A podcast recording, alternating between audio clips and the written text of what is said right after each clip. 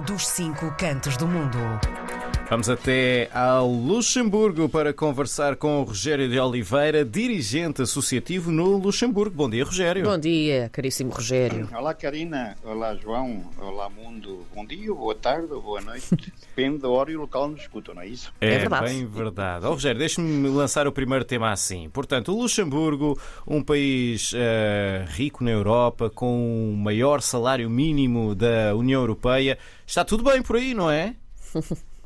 Eh, Também não está tudo bem, não. Pois. Está tudo bem. Segundo, os dados, segundo os dados de uma organização que apoia as pessoas pronto, com dificuldades, que é conhecida pela Stambun des Rosen, quer dizer a voz da rua, traduzido mais ou menos em português, eh, deu, indicou agora os seus, os seus dados, o que aconteceu em 2023, é que de facto há- houve mais, houve necessidade de, de- de- de- de distribuir mais 30 mil refeições que o ano anterior, 2022. O que, de- o segundo diz a, eh, a responsável, a senhora Alessandra Oxaxley, que eu conheço muito bem, já trabalhámos com ela na nossa associação também três anos, eh, que depara-se que, segundo dizem, de novas pessoas que chegam, né, de várias situações do mundo, e, e talvez por isso eh, se deve dado eh, este aumento.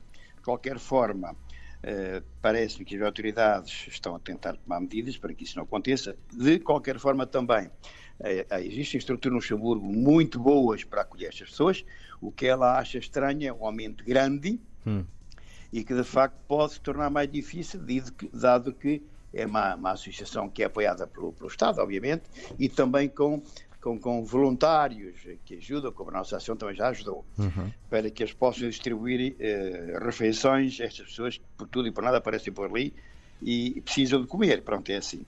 Eh, é preocupante, é preocupante, porque Luxemburgo é de facto um país riquíssimo, com uma estrutura social muito importante, das melhores do mundo, que eu considero, mas também, também existem eh, problemas de, de pobreza, que está a aumentar. Naquela pobreza, pobreza profunda, profunda, porque alojamento é sempre encontrado em sítios que lhe chamam foyers específicos para acolher estas pessoas, que não estão a viver na rua, não estão a viver debaixo das pontes, não estão, não senhor, mas eh, é preocupante porque cada vez recorrem mais a esta organização e outras do género onde existem cantinas sociais. Eh, portanto, vamos ver o que é que isto vai dar. De qualquer forma, eu, eu também é o Luxemburgo que também está com problemas. Eh, uma outra notícia é que, de facto, um homem de 42 anos, procurado no Brasil por assassinato e foi, foi condenado, foi encontrado no Luxemburgo e então está preso. Foi logo numa pequena localidade ali no sul do Luxemburgo, que chama-se Zanan, eh, perto de Escheralzete, do, do mais menino para o sul, e que foi encontrado no, pronto, no Luxemburgo e está preso à espera de uma eventual extradição para o Brasil, porque existem acordos entre, entre os dois países nessa matéria. Eh, também um caso que está, que está a preocupar é os casos de gripe que estão em alta. Eh, no Luxemburgo, portanto, chama a atenção, o Ministério da Tutela chama a atenção para este facto que de facto que está a acon- a acontecer no Luxemburgo. Eh, ao contrário, o Covid está estável ou mesmo a diminuir os, os- os- Os casos. como é dizer, os casos.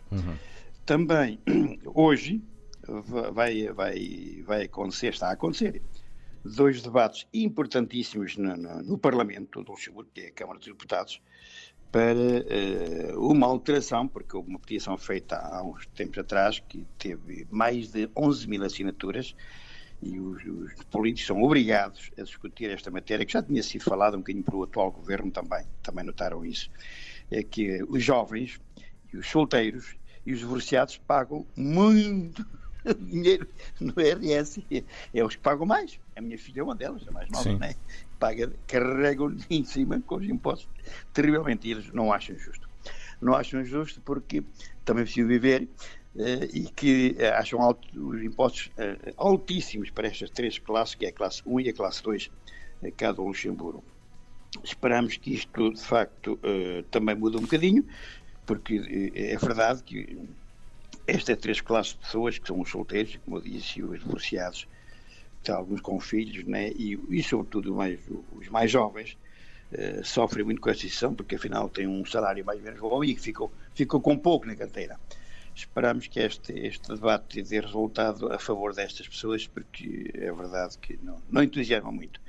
Vamos ver o que é que acontece. Entretanto, só queria dizer o seguinte: finalmente os três da vida errada, os nós, não é isso? Sim, esperemos que sim. Os três a fazer, os Ah, dois aqui a fazer emissão e à conversa consigo. Nós vamos tentando, não é, Rogério? Quer dizer. Mas Pronto. pode, Se pode calhar- dizer os três da vida errada? Eh, Pode ser os três da Pode, vida airada. claro que pode. Agora só Sem falta a vida airada, não é? Não digo o resto. Não digo o resto, não vale a pena. Também podia dizer, não tinha mal nenhum. Também era só aqui Não. entre nós, ninguém nos ouvia, não é? Houve, houve, houve muita gente que ouve. Ai, ai. Ai, ai.